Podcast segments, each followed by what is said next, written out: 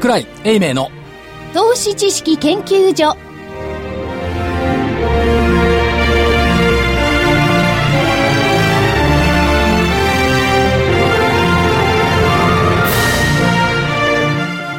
こんにちは。こんにちは。こんにちは。桜井英明の投資知識研究所の時間です。今日はスタジオに正木昭夫隊長こんにちは。福井主任研究員こんにちは。そして新人研究員の加藤真理子でお送りします。新人そしてたでしょ？ですねあそうだ新人また言っちゃいました？言っちゃいました。無意識のうちにもう、え改めまして新人じゃないや研究員の 何もない研究員の加藤真理子です。はい、そして今日はですね、ゲストに、ブーケドフルーレット代表の馬淵春吉さんにお越しいただきました。馬淵さんよろしくお願いします。よろしくお願いしよろしくお願いします。馬淵さんはつい最近アメリカの方をいろいろ見に行ってね、そのお話なんかも最新情報ということで、楽しみですね。はい外国人投資家、ね選挙の、選挙関係ないね。ね選挙終わった直後でしたねねはいええその辺のお話もじっくりと。所長いないしね。そう、所長がいないから、こう、今日はいいね。いいね悪口でも言っていきましょうか。いいねそう、ねそんなこと言ったらかわいそうじゃないですか。今きっとくしゃみしてますよ。あそうはい。はい。はい。実はですね、電話がつながっています。ほ桜井所長。はい、桜井です。こんにちは。う。こんにちは。今日は静岡ですね。静岡のね、富士市というところなんですけど、うん。えーっと、静岡東海証券富士支店っていうのがありまして、うん。で、支店が移転した記念セミナーっていうので、株式講演会は今終わったところなんでおおー。たくさん、なんとたくさん来られてました。す。え？たくさんたくさん。富士山がね、ものすごい雄大ですね、富士市から見る富士山っていうのは。ああ、大きく見えるんでしょうね。まさにね、目の前っていう感じで。雪をかぶってものすごい大きいですね。おーいいですね。き心も洗われて。うん、それと、ああの、紙、紙の工場が多いじゃないですか。あ、多いですね。新幹線から見えますね。そうそうそうそう、うんまあ、かか紙の工場も多いし、富士が元気になれば静岡が元気になって、静岡が元気になれば日本が元気になるってみんな言ってました。おーいいですね。うん。ええ。いや、富士山本当にいいですよね。はい。中国人観光客の皆さんは減ってるそうですけれども。でも富士山はいいですよね。やっぱりね、その心の拠り所、はい。やっぱり日本一の山ですよね。はい、はしますよね。いいですね。うん。なんか所長も心洗われて、真人間になって、日本東京に帰ってくるんでしょうか？いや、真人間って普通から真人間なんですけど、顔は怪我しましたけど。そうですね。あ、それでは、今日の、はい、日今日の経平均。はい、今日の大引けです。はい92円53銭高の9400円88銭。92円53銭高の9400円88銭でした。えー、出来高が概算で18億1413万株。売買代金が概算で9991億円でした。惜しかった。ね、惜しかったですね。ちょっと1億円には。ね1。兆円ね。はい、あ、1兆円1兆円。はい。はいまあでも、それ高値引け？ではないですね。近いですね。高いところが2時16分の9412円がありました。あほぼ高高い。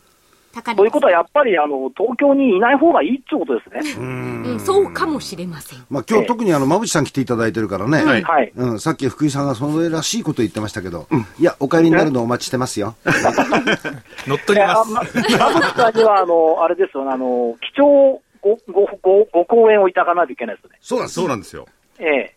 やっぱりなんだかんだと言ってもですね、えー日本の世界の株式市場、アメリカの投資家にね、えー、首ったばつかまれてるようなもんですからね。ええ。だけど、あれですよね、アメリカ出張行ってすぐ出ていただけるってありがたいですね。いや、本当にね、ありがたいですねあ。りがとうございます。はい。まだ湯気が出てますよ。はい。湯気は出ないでしょ。でも、あすごく寒かったでしょ？寒かったと思いますし。で、ね今日、所長、はい。あの、相場なんですけれども、はいまあ、円も大して動きがない。ええ。その中で、まあ、また上げてきたんですよね。はい。で、先物にはままとまった買いなんか入ってて、まあそういう意味で言ったらちょっと具体的なまたまた上げたですね、背景がよくわからないんですよ。これどう見てますか？えっと、おとといニューヨーク下げましたよね。はい。はいで、昨日戻しましたよね。はい。で、おとといニューヨーク株が難聴になった裏側で、昨日行われたことは、5年国債の入札でしたよね。はい。それから、ドイツ国債5年債かな。うんから、イタリアの短期国債の入札、無事に通過しましたよね。はいはいで通過したら株高にまた戻ってきましたよね。うん。ということは、債券のやっぱり入札っていったところ、多少神経質になってるんじゃないのというところと、財政の崖の問題が、一昨日は非常に懸念され、昨日は楽観されたという、この変化って債券の入札と微妙に絡み合ってないですかっていう気がするんです。うん。で、根本的に多分後で馬渕さんからご指摘あると思いますが、ブラックフライデーの消費良かった、はい。はい。サイバーマンデーも悪くなかった、うん。住宅指標は目先若干難聴になったけども、でもそうめちゃくちゃ目くじら立てるほどのことじゃないね。うん。ということを考えると、まあ、アメリカはそんな懸念する必要ないですよね。うん。ということになってきてるのと、大きかったのはね、やっぱりね、OECD の経済見通しじゃないですか。うん。下方修正はされましたけどね。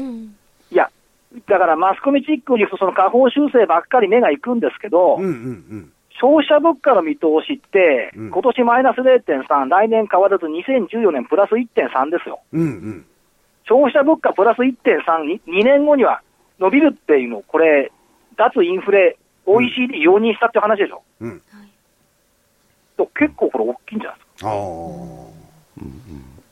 で、この間、あの、OECD ですとか、あの、は IMF いですとか、そういう方たちが結構日本にたくさん来られてたじゃないですか。はい。そういう中でそこそこいろんなその日本の実態についてもええ研究されて帰ってるというふうに理解をしてるんですが、日本の実態研究して帰ったんだったら、プラス1.3になることが不思議でしょ。だからあ逆に言うとね、そのこと自体を踏まえての数字なんだとしたら、ええ。あのこれだとものすごいことですよ、ですから、それが脱デフレっていうふうな形に結びついてくるんだとしたらね、こはい。のマーケットのこの堅調さも少し説明できるかなという気はしてるんですけどね。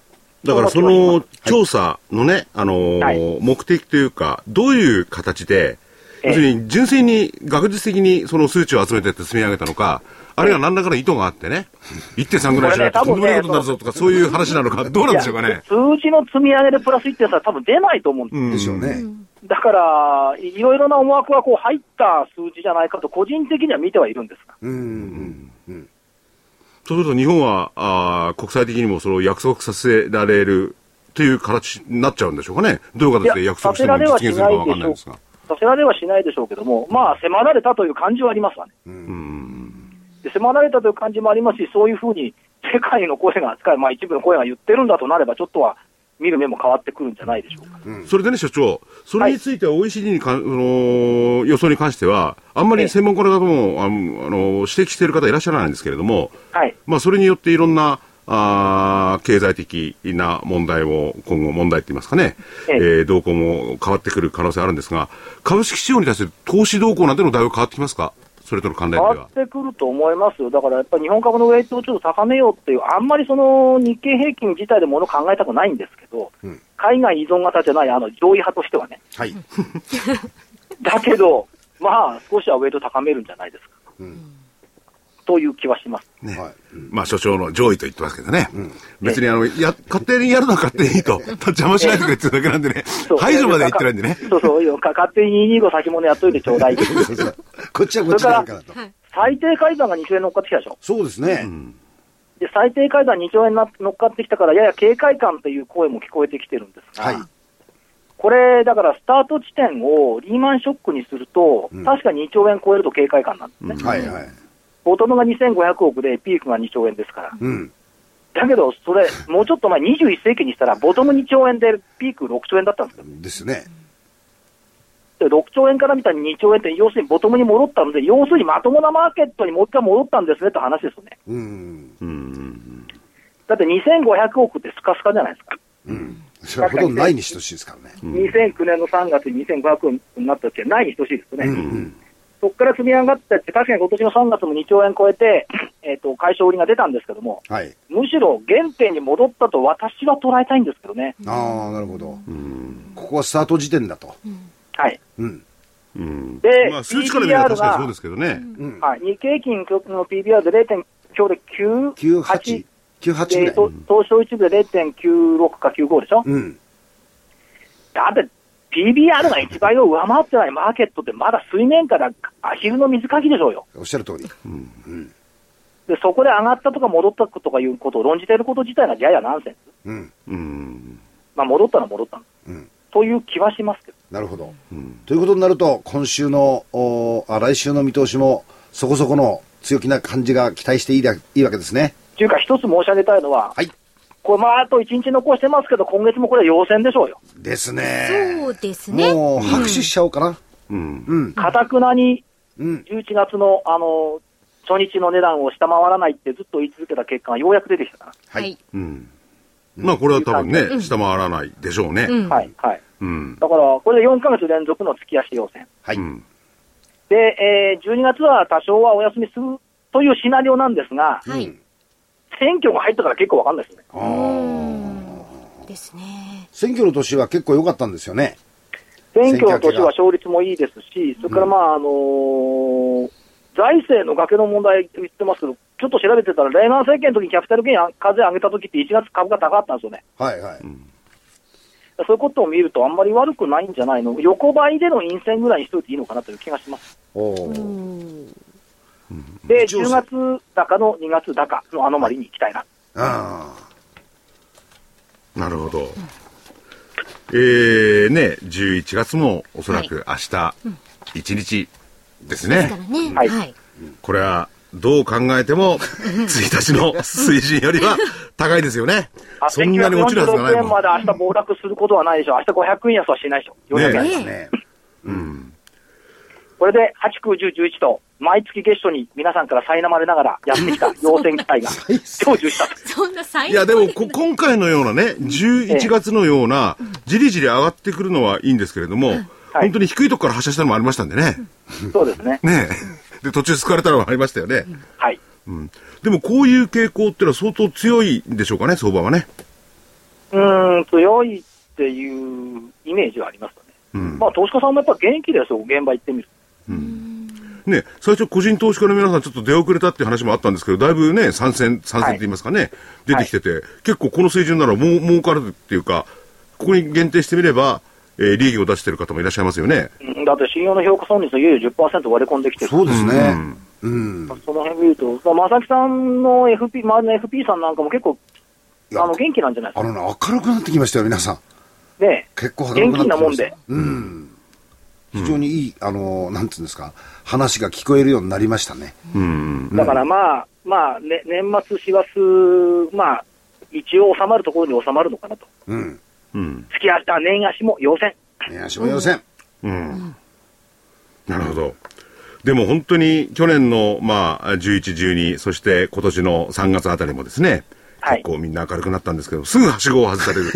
そういうことがないといいんですけれどもね。だから PBR の1倍超えられるの超えられないのと、うん。えっ、と、今週、来週発表になる今週の最低改ざんがうん。増えてるか増えてないか、はい。といったところでしょあー先週1週間で2000億近く増えてますからね、そうですね。でもあんまり増えすぎるとまた売り要素になりますね。どうどうやって回収していくか。騰落レシオで見ると、106から107前後のところでずっとでしばらくはね、これまだ上がんないんですよ。ですよね25日でしょ、25日前がまだちょっともたもたしたから、うんそうは上がらない。うん。だそうなると、120のいつもあの、こう、壁にぶち当たってたのが、邪魔してくれてないんです。うん、このところね、うん。はいうん、そういう面では、あんまり過熱感っていうのも感じてないし、はい。うん、いいんじゃないかと思いますよ。はい。ただ9500円の壁っていう問題を指摘する人もいますよねい。ます、います。はい。それにはいろんなものが待ってるって。まあ壁って言ったって別にこんなところでね、仕組みさえ作ってるわけでもないでしょうし、うんうんうん。まあ心理的壁でしょ。ああ、もう心理的ってことです。じゃああんまりはい気に何何回も跳ね返された壁でしょ。うんはいだけど、それね、9500円とおっしゃいますが、ちょっと前まで9200円って言ってたんです。ありましたね。え えこれを超えた9200円らの、心理的壁って瞬時にして抜けたのよ。抜けましたね。ほぼ窓開け状態みたい。うん。じゃあ1万円の壁があるかどうか、1万円なんかをすぐ抜けちゃう可能性もありますよね。うん、だから結局、日経平均って、まあ、各企業の寄せ集めですけども、ええ先物主導型ですからね、うん。だから、まあ、先物やってる方は別にして、はい現物やってる方はあんまり気にしない方がいいと思います。うん。まあ個別株の動きですもんね。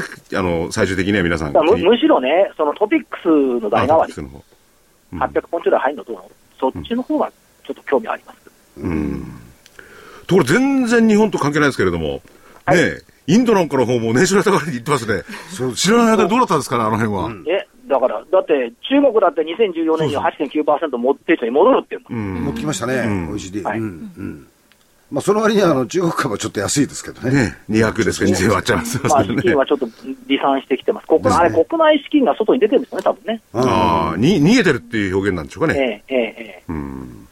そういうお金が日本にどんどん来てくれればいいんですけれどもね。だけど、あれですよ、あの、マザーズだとか、ジャスダックの企業を取材してると、やっぱ結構元気な会社たくさんありますよね。そうですね。うん。な気はしますけど、日本の元気はそこにあるんだと思います。うん。やっぱりし、あの、新興企業と言われてる、その辺のあれですよね。新興中堅中小企業。だから一番ね、あの、賢いなと思ったのは、学生さんの大学生の就職。はあのその大手企業志向から、んそうじゃなくって、やっぱり中堅中小に目を向け始めて、なってるみたいですね。うん。こっちの方が楽しいっていう学生さん増えてきてるわけでしょ？うん。学生さん気がついてるんだから、投資家さんも気がついたらどうでしょうかっていう気がするんですけど。今度あの、12月にですね、あの、やっぱりその学生向けのやつをやるんですよ、一度。はい。でそれに行った時に、所長が前話したことをちょっといただこうと思ってまして、ええ。何でもパクってください。ええ、いただかせていただきますんで、はい。ええ、まはい。た、あの、事前にあれしますけど、ね、はい。だからそういう意味ではやっぱり若者たち先見性あるんじゃないのという気がします。うん。ね、あのー大企業がいつまでも大企業であるなどとありえないんでね。そういうことなんですよねだいたい40年あるいは60年ぐらいの周期でね、ダメになっちゃうとかダメになっちゃうんですからね。だってリストラも各社やってるでしょ。私のあの母体であった証券会社もリストラ何回もやってますけども。だから結構リストラって大きいところにいたってあるんだねっていうのがあるし。本当にやりたいことやるんだったら、やっぱりあの歯車歯車よりはちっちゃいのがやりたいことできるかもしれない。そうですよね。それと成長性があるかもしれない。そうですね。だからね、僕の同期あたりなんかも結構、いわゆる一流企業ってところに行ったあ人も多いんですけれども、はいね、リストラ対象になっちゃってね、あの野郎、今更ざまみろって感じはしてるんですけれども、でも、親の年代もそういうの本当分かって投資家の皆さんもね、その目から投資をすればいいですよね。ですねまあ、ざまみろってのはちょっと失礼な発言なんですけれども、ええうん。はい。じゃあスケジュールいきますか。え、スクリーン行きましょえーっと、明日、消費者物価、鉱工業生産、それからアメリカのしかも購買部景気指数といったところ、インド、ブラジル GDP、あんまり大きくないかな。週末、中国製造業の PMI、それから月曜日、7、9月期の法人企業統計が出てきます。あと ISM の製造業景況感、ユーロ圏財務省会合。で今回、ユーロ圏ってギリシャ問題にどうせ終始してるんでしょ、これ。でしょうん。4日火曜日、11月マネタリーベース、えー衆院選公示、EU 財務省理事会、えーオーストラリア政策金利発表、5日水曜日、ISM の非製造業景況感、それから ADP 雇用統計、月初ですからはい。雇用統計の週ですね、それから製造業受注、中国の HSBC のサービス業 PMI、スペイン国債の入札、6日木曜日、都心のオフィス空室率、ECB 理事会、ユーロ圏7、9月の GDP、遅いですね、出てくるのは。それから、あ BOE の金融政策委員会、それからオーストラリア金融政策決定会合、7日週末景気動向指数、アメリカ11月の雇用統計、ミシガン大学消費者信頼感、消費者信用残高ということで、まあ、雇用統計中核の週でしょうか。はい。で、でで、、見通しの方がですね、ちょっとこちらの方で加藤君に。はいはい。はいはい。えー、桜井所長の来週の見通し、下限が9000飛び85円、9000飛び85円です。200日移動平均水準。そして上限が9691円、9691円、4月27日の高値水準ということでございます。9000になりましたね。ね。いよいよ春先を視野に入れてきた。はいって言ったところですね。えーっとね、12月でしょ、来週は。はい。過去22年間、14勝8敗、いやいいですね。なんか勝率いいんですね。1位です。はい。ということを考えると、まあ、去年のようなことが起きるかどうかは別にして、薄飽きないかもしれないけども、まあ悪くはないんじゃないのという12月でしょうか。はい。はい。他に、今日はなんか、一言はありませんか？え、他に一言。これ、これから富士山でものんびりまた、夕焼けの富士山を見てこようってことああ、夕焼けの富士山ね、うん綺麗だと思いますよね。ですね。ねええ、まあできればスタジオにいてポップコーンでも食べたかったなと思うだけです。今日はみかんがあるんですよ。あ、どっかで盗んできたんですか？そうです。盗んできた。もう、ははいい。ということで、あの、長いであとあの、間ま、、まぶ。さんのあの、はい超、超、超ビビッドなアメリカ報告をぜひよはいろしくお願いします。はいだから、あのー財政の崖の問題なんていうのはね、先ほはど所長もおっしゃってましたけど、じっくりとその辺のお話もます馬淵さんにね。はい。はい。お聞きしていきますんで。はい。桜井所長ありがとうございました。はい、気を。つけて帰ってください。はいはい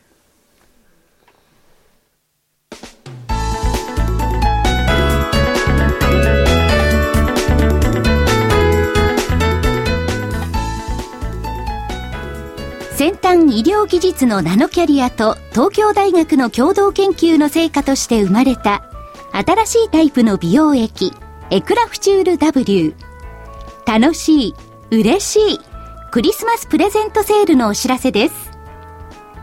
11月12日から12月21日までの期間中エクラフチュール W がなんと通常価格より30%も安い9555円でお求めいただけます。さらに送料も無料にさせていただきます。また期間中にエクラフチュール W をお求めいただいた方の中から抽選で全国25名様にランコムの化粧品セットアップセットやマスカラが当たります。この機会にぜひエクラフチュール W をお求めください。エクラフチュール W が9555円でお手元に。お求めは03-3583-8300 03-3583-8300ラジオ日経事業部まで。エクラフチュール W クリスマスプレゼントセールは11月12日から12月21日までです。それでは本日のゲストを改めてご紹介いたします。ブーケドフルーレット代表の馬淵春吉さんです。よろしくお願いします、はい。よろしくお願いします。こんにちは。ね、馬淵さんアメリカ帰りという。そうですね。はい。で、このところのアメリカ、まあ、あのー大統領選挙にね、かけてって言いますか、ちょっとあれですか？でもどうなんですか、財政のお崖の問題。はい。これはあっちの方では結構真剣にこう、人々も含めて話し合われてるような問題でしょうか？いや、あの、専門家に聞くとですね、大丈夫だよっていう人がほとんどですね。まあ、特にあの私、今回、ニューヨークとワシントンと両方回ってきたんですけども、その政治に近いワシントンの人の方が楽観してますね。もう崖に突っ込むとめちゃくちゃになると分かってんだから、突っ込むほどアメリカ人はバカじゃないよと。君はどう思ってんのアメリカ人のこといや、でも、あの共和党の議員さんの中にはね、いっぺんやるなら怒っちゃえっていう方もいらっしゃいますよね。そういう意見はあることはあるん。ですね。一回突っ込んで、あの、全部ご和算にした方がですね、話し合いが進むんじゃないかと言ってる人はいることはいるんですけども、まあ非常に少数派ですね、え景気を悪くするわけにいかないだろうというところで、えー一致はしています。ただ具体的にどうするのか細かい点についてはですね、結構いろいろありまして、まあ、一番多い見方はですね、えー今一番揉めている富裕層の減税をどうするか、お金持ちについて減税やめるのかやめないのか、でそこだけちょっと決めてで後の細かいところは全部半年か1年先送りをして、でその間にじっくり議論をしてきちんと決めましょう。まあ、こういう枠では皆さん意見は一致してるんですけども、ただその、えー富裕層の減税をやめるってのはどういう形でやめるのか、実際に税率を元に戻して上げてしまうのか元まで戻さないけど途中まで上げるのか、税率は変えないけどいろんな控除があるんですね、はいはいその控除だけやめるのかとかですねいろいろ分かれていたり、半年か1年先送りをすると言いましたけども、はい。それも半年なのか、1年なのか、3か。月なのか、はい。2週間とか言ってる人もいるんですけども。2週間ええ。いろいろあるんですね。そういう細かいところがみんなバラバラなんですね。だからそういう意味では不透明感はあるんですけども、崖に突っ込むことはないだろうという意見なんですね。じゃあなぜ崖に突っ込む心配がないのに、大統領選挙の翌日から結構アメリカ株下がりましたよね。はい。で大きく下がって理由は財政の崖が心配だから、なぜかというと議会ねじれになったから、交渉がうまくいかないかもしれない、でもねじれになるという予想が一番多かったんですね事前に、で崖があることは前から分かっていたので、はい。今更下がるのはおかしいですよね。と、どうしてこんなふうになっちゃったんですかというと強気筋と弱気筋で主に2つの意見があったんです、で強気筋はちゃんと株価が企業業績を反映して正しい値段でついていたのに分かりきっている財政の崖という問題で騒ぎすぎていると、これは実態よりも騒ぎすぎてるんだから売られすぎになってしまった。なるほど。つまり適正水準の株価が売られすぎに下がったので、えーこれからは株価が上がるでしょうというのが強気筋の考え方ですね。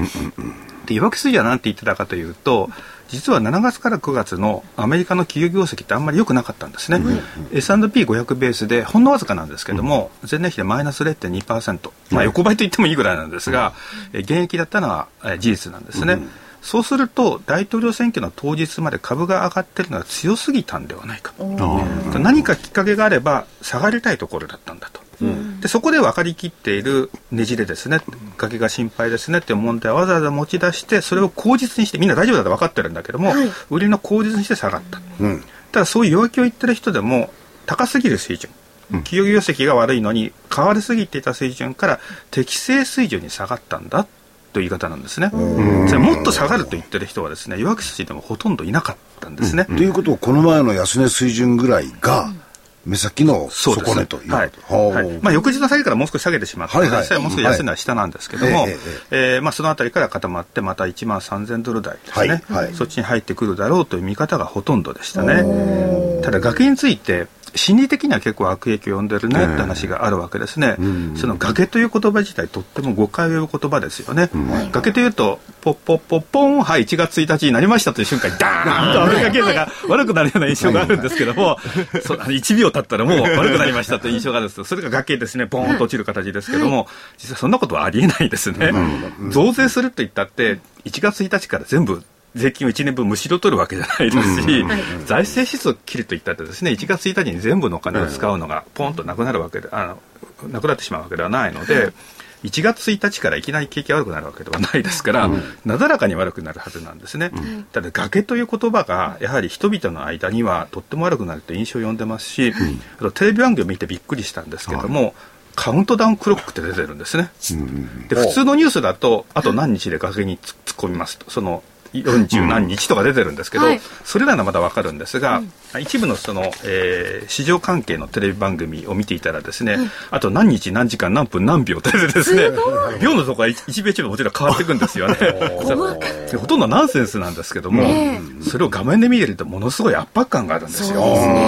そうするとまああの専門家は分かっていても一般の投資家の方とか、うん。はい、一般の消費者の方とか、うん、普通の企業の経営者の人がなんかひどく悪くなるんじゃないかと。このように誤解をしてですね、行動が萎縮してしまうという部分は少し出てるのかなとは思ったんですね。えまあ、そういう心理的なところはありますけども、まあ、大きな心配はいらないのかな。それテレビニュースとかそういうの下の画面にこう出てきて、クラクラクラとこうカウントダウンしていくわけですかえ一番ひどかった時はですね、その財政の崖のテーマになると、ボーンとほとんど画面の半分ぐらい使ってですね、その時計が出てるんですよ。ものすごい圧迫感というかですね、ここまでするのかっていう感じはありましたけども。あの、僕、それで印象があるのは、あの、ミレニアムでしたっけ、はい、2000年問題が、あの、やられた時も、同じような、やり方をしましたね。あ、なるほど。あと何秒、何秒と出して。ただ2000年問題の時は本当に日付が変わるとその途端にコンピューターシステムが閉まるかもしれなかったので、それは本当に1秒でも振り込むとダメだったかもしれませんから分かるんですけど、財政の崖の場合ちょっと変だなと思うんですね。ただ、だんだんだんだんそういう崖って言葉おかしいよねって批判が僕が支柱して出始めていたので、だんだん大手のえー、そのちっちゃい局は別として大手のテレビ局ではそのいわゆる財政の崖という言い方でいわゆるというのをつけるようにし始めてたんですね。本当は崖じゃないんだけどそういうふうに言われてる財政の崖ですよということで、はい、あの実際には崖じゃないんですよっていう方向に少しこう報道を軌道修正するような感じが表現が変わってきてるんです、ね。はい、僕がいる1週間の間でも起こってましただか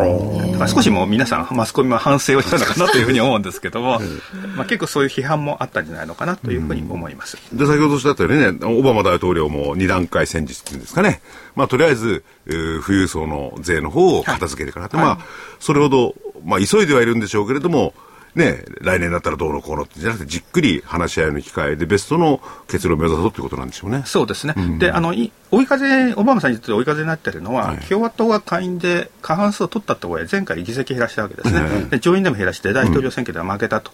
うん、で特に中身を見ると共和党の中で財政収縮にとっても過激な茶会党と言われる人たちですね。はい、茶会党が特に議席を失ってるんですね。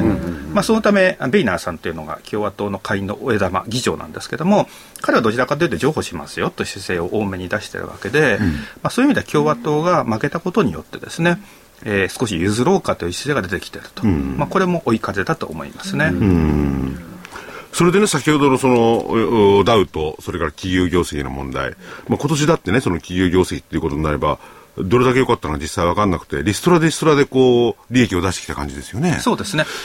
どちらかというと、まあ、売上がどんどん伸びるんではなくて、リストラで出したところはあるわけですね、で特に国内の売上がまだ良くても、まあ、海外景気が減速しましたので、海外売上が悪いというところはあるんです、ただ、リストラをずっと取り組んできたということはですね、筋肉質になってってるんですね。だから従業員はあんまりこう大きく雇ってない。まあそのため雇用の回復がとても遅いんですけど、別の見方をすると無駄な人員がいない。設備投資も抑え気味でやっている、ね。えー、設備投資は GDP という比率を見るとかなり低水準になってるんですね、はいはい、それから借金もかなり返しているということなので、うんうん、筋肉質ということは景気が多少悪くなったりもたついても、うん、さらに追加でリストラをするとか、うん、業績が大きく悪化するということはないんですね、まあ、ちょっと調子よくなったからといって図に乗ってどんどん設備投資するとか人を雇うってこともないですけども、はい、逆に悪くなった時の抵抗力もついてるんですね、これ実は家計でも一緒で、はい、えー、家計の借金。えー、この借金の残高を可処分所得、うんうん、もらう所得から税金とか社会保険料が取られるもので割った比率ですね、はい、身入りの所得に対して何倍の借金があるのか、うん、これを見るとまだ下がりきってはいないんですが、うん、リーマンショックの前のバブル騒ぎの前までは戻ってないんですけども、うん。はい、かなり低下はしてきてるんですね。家計も企業も、えー、だいぶ借金減らしに成功してきているので、まあ、この辺り少しじゃあお金を使っても大丈夫かなとかですね、家を買っても大丈夫かなということで、まあ、消費などにもしくは住宅投資などにつながり始めてるという感じはありますね、はい、以前までねあのアメリカ人はどんどん金もねえのに物を買うなんてありましたけどアメリカ人は現実ですよね、うん、だいぶ慎重になってきて堅実になってきてますよね、ですからまあ無駄遣いをままあ無駄遣いは前ほどしないと言っても日本人よりはかなりするんですけど まあそれでもやっぱりあのー、一言よりは堅実になってきてますね、うん、だそこを捉えてかなり安い商品を出してますえーまあ、目玉商品ですね、えー、見ていたらですね、はい、えー、テレビの薄型の大きいもので200ドルですね。日本円で1万6000円とかあるんですね。200ドル。ええ。ー、それまともな製品ですよ。それを家電で、えー、このクリスマス商戦で目玉として売ってるんですね、うん、それがあまりにも安すぎるんで、えー、そこで買ってネットで転売してる人もいるらしいんですけども。知った中なんですけども。あと僕もあの店をあちこち回りましたけども、えー、えー、店頭で、えー、Windows8 ですよ。Windows8 の最新の東芝のノートブック、はい、やっぱり200ドル台なんですね。えー、え東芝なんですか、えーほ覗いたら買ってきました？いや買わなかったですけど。買ってきて日本に来て転売したりして。これから今からアメリカ行って買ってきても安いですよ日本で買うより。あの運賃に入れても。なんかそういう目玉商品が出ていてまあやはりそういったものの売れ行きが伸びてるんですね。えで皆さん賢くなってるので、はい、ショールーミングという言葉が今流行ってるんですね、うん、ショールーム化ということなんですけども、はい、それ何をショールーム化してるかというとベストバイとかですね、はい、実際に物を置いてる家電の店ですね、うん、であそこで買わないただ見る。見る。この製品はどうか試して。見て、うちへ帰ってネットで安いところで買うと。ああ、ちゃんと比較して。はい。はい。そうベストバイなんか困っちゃうんですけども、ただアマゾンドットコムなんかはそういった形でどんどん製品を売りたいので、今ソフト、えっと、スマホのですね、アプリケーションで、アマゾン、アマゾンのアプリケーションがあって、それをスマホに入れて、それでそのベストバイの店頭でバーコードでポッとかざすと、この、これ同じ製品はアマゾンでいくら売られてます？かすぐ出るらしいんですね。日本でもそういう店舗ありりますもんね。はい。はい。出てきてますもん。ところで、その、ブラックフライデーに関して言えば、えー、先ほども所長が言ってて結構好調だって言ってるんですけれども、今回は日にちを延ばしてね。そうです、ね、だから従業員なんかも嫌だよ、働くのなんてね。そうです。あの、ウォルマートだと、その後仕事をボイコットするとか、大騒ぎになったりしてましたけども、うんはい、あの、今まで、えー、必ず感謝祭の祝日は木曜日に決まってるんですね。ねはい次の日の金曜日が、えー、クリスマスセールの初日で黒字になる金曜日ということでブラックフライデーと言われてるんですけども、まあ、昔はブラックフライデーといっても8時9時に店を開けてたわけですが、できるだけ早くしようということで4時5時と開けられて で去年はえー、0時からですね、はい、開けたわけですね、ところが今年は一部の、えー、大型の小売店で、はい、えー、前の日の祝日から開けてしまおうと、はい、そういうとこが出たわけですね。すごい前倒しですね、で今お話が出たように感謝祭ってとっても大事な祝日なんですよね、日本で盆とか正月みたいなもんなんですけども、でその祝日に出て働けというのかということで 思いなんですがただまあ早め早めにやってえー、早いうちに購買意欲を刺激して買ってもらおうということなんですね、うん、でさっき申したような目玉商品も結構出してると、まあ、それで売れ行きが好調だというところがあるのでただこれが需要の先食い。先にボーンと買われてしまった後で息切れをするのか、うん、後までこの調子で持つのか、うん、この辺りが今後の焦点なんですね。でどっちですかと言われると、どちらかというと、後の方で持つ可能性高いのかなと思ってるんです。で、これ先ほどお話出たように、アメリカの消費者は賢くなってるんですね。はいはい、だんだんだんだんクリスマスセールが迫ってくると、まあ、日本でもクリスマスケーキですね、はい、24日バカ売れして25日はまあ回りで26時になると投げ売りになりますけども、まあ、口悪して女性も25から6になるとかいう人もいるんですけど、それさておき。はい。でも、それはさておいた方がいい。ですね。クリスマスが迫ってくると、やっぱり在庫を掃除しないと危ないということになるので、クリスマスに迫れば迫るほど投げ売りする傾向が強まるんですね。はい、で毎年そうなることはみんな知っているので、うん、まあ、三崎ダッシュで買う人もいるんですけど、待とうという人も結構いるわけですね。うん、そうすると全部もう売れてしまった後は生きるですっていうことよりは、はい、最後まで我慢していた消費者も結構後の方で乗り出してくると思うので、僕はまあなんとかなんじゃないのかなと思うんですね。でもしそのクリスマス休暇前に財政の崖も会議が決まりましたということになれば、はい、さらにそのカウントダウンクロックもなくなって、はい、えー、すっきりしますので、はい、まあ、そういった意味でも明るい感じが出るんじゃないのかなと思ってるんです。でアメリカ人そういうふうにやっぱりお金使えますねと。契約してもお金使えますねってとこなんですけども、うん、根っこにはやっぱり先行きに対する楽観があるんですね。これはアメリカで聞いた話なんですけども、よく世論調査で行われる質問で今年より来年の方が明るいと思いますか暗いと思いますか？という、うん、あのそのアンケートをやるといつも大体7割から8割の人が今年より来年の方が良くなる。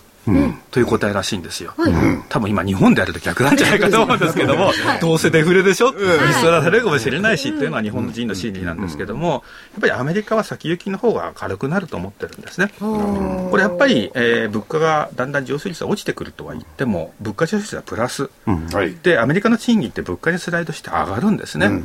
それが、えー、実質で見るとどうこうって議論はさておいて、自分がこう目で見る手取りは今までずっと増えてきたしこれからも増えるんだろうって、うん、そういう自信が持てるわけですね。うん。うん、まあ、そういう先行きが明るいというのはやはりデフレからデフレではない国の強さかなというふうに思いますし、でやっぱりアメリカ長期的に人口が増えてるんですね。で、ね、年間250万人ぐらいずつ増えているんですけども、で人口、人が増えるってやっぱり大きいんですが、はい、世帯が増えるっていうのも大きいんですね。はい、というのは、その世帯ごとに冷蔵庫1台とか、うん。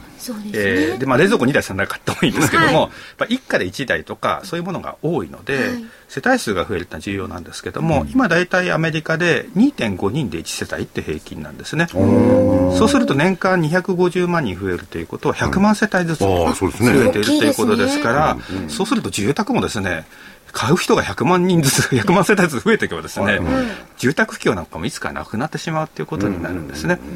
まあ、そういった大きな流れが続いているというのも、やはりアメリカの地震の背景にあるので、やはりアメリカ経済、今年より来年の方が、やっぱり良くなるんじゃないのかなと思うんですね。ただ、ただいいことばっかり言いましたけど、注意すべきことを言うと、はい、地域の格差が大きいです。うん、まあ、所得格差よく取り上げられるんですけども、地域格差。はい。あの、金持ちの人と貧乏の人の差が出てるとも言われるんですけども、はい、地域格差がありまして、ニューヨークは結構いいんですね。うん、観光客も多いですし、うん、ニューヨークに住んでる人自体も結構いいと。いうところがあるんですが、あとオハイオとかですね、はい、ノースカロライナとかですね、はいはいはいえー、シェールガス、シェールオイルが最近出るところですね、うん、調子がいいんですね。うん、ところが、えー、住宅バブルが崩壊したところですね、ネバダとかですね、うん、アリゾナとかですね、カリフォルニアはシリコンバレーは元気なんですけど、全体的にはやっぱり調子が悪くて、それやはり住宅バブルの崩壊が尾を引いてるんです。で住宅バブルは、えー、かなり崩壊は進んでしまっていてそこから立ち直りに入ってるんですけども、これも地域格差があって、えー、そこの住人が住んでいる。自分が住むための家を買ったところはいいんですね。うん。そうすると我慢してるとそのうち地価が上がり始めて、うん、また新しい人も来てコミュニティが復活するんですけども、うん、投資用のところがダメなんですね。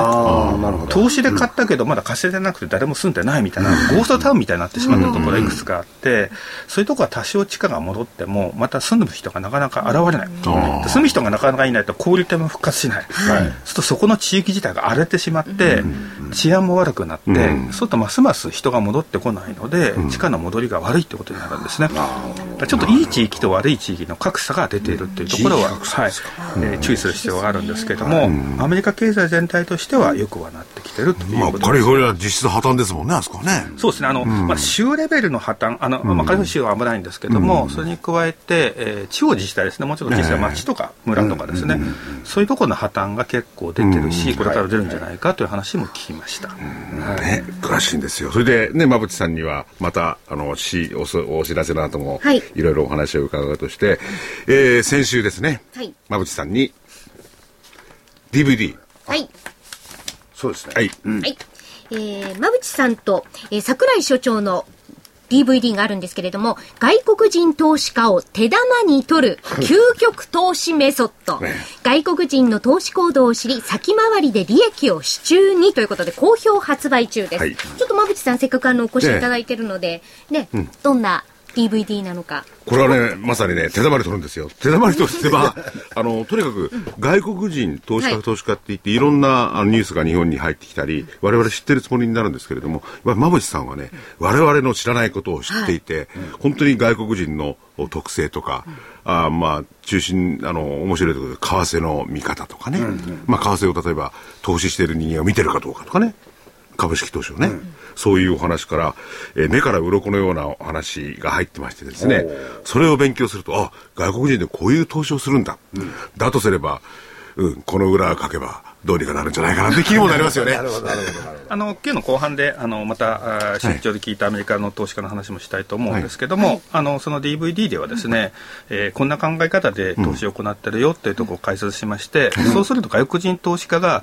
見落としてる日本株のあるセクターがあるんですね。うん、そのあるセクターはどこか。そう。そこを買うと外国人が売っても大丈夫ってことなんですけども。なるほど。それはぜひ DVD をご覧いただければと影響ないですから。それはぜひ知りたいですよね。あ、そうですね。そう、それ裏かけるんですよ。裏かける。そのね、あの、卑怯な裏書き方じゃないですからね。じゃないんですよね。うん。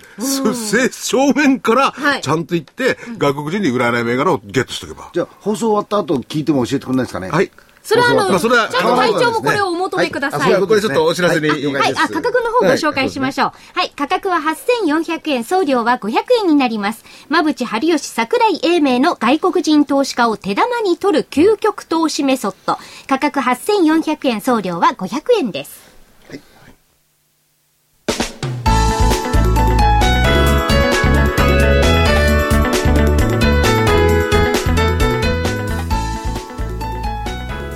先端医療技術のナノキャリアと東京大学の共同研究の成果として生まれた新しいタイプの美容液エクラフチュール W 楽しい嬉しいクリスマスプレゼントセールのお知らせです。11月12日から12月21日までの期間中エクラフチュール W がなんと通常価格より30%も安い9555円でお求めいただけます。さらに送料も無料にさせていただきます。また、期間中にエクラフチュール W をお求めいただいた方の中から、抽選で全国25名様に、ランコムの化粧品セットアップセットやマスカラが当たります。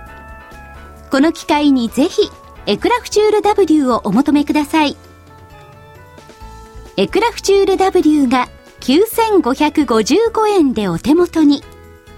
お求めは03-3583-8300 03-3583-8300ラジオ日経事業部まで。エクラフチュール W クリスマスプレゼントセールは11月12日から12月21日までです。投資知識研究所からのお知らせです。11月の DVD が本日発売になりました。桜井英明が個人投資家に送るアルファ、ベータ、楽々がっぽり、ギャップ投資法のすべて。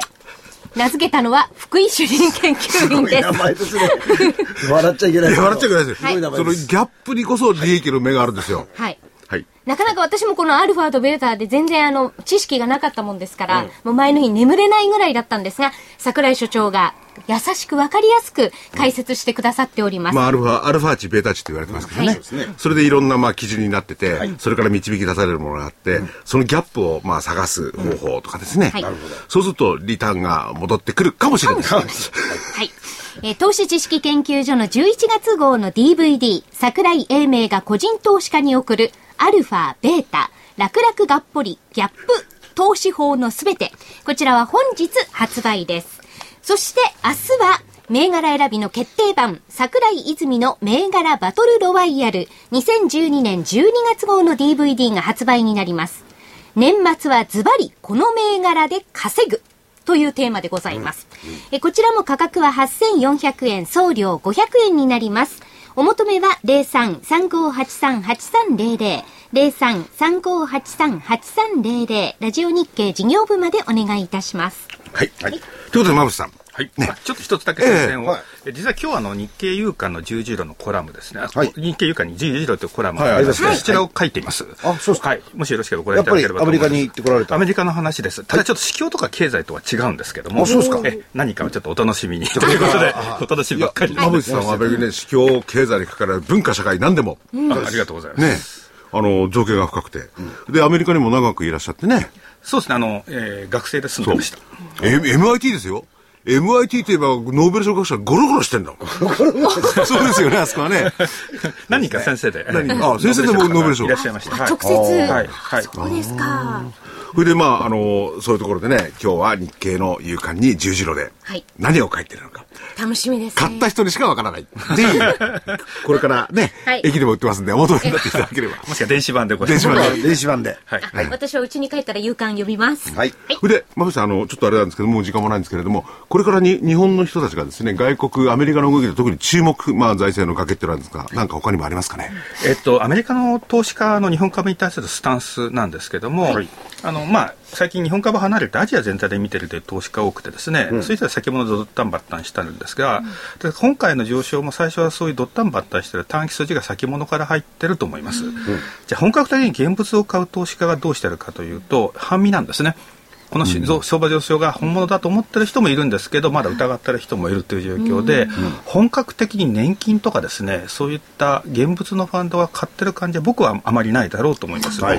じゃあ、がっかりということかというと、そういう考えをする必要はなくて、そういう人たちがまだ買ってないというのはですね、これから買ってくる可能性があるんですね。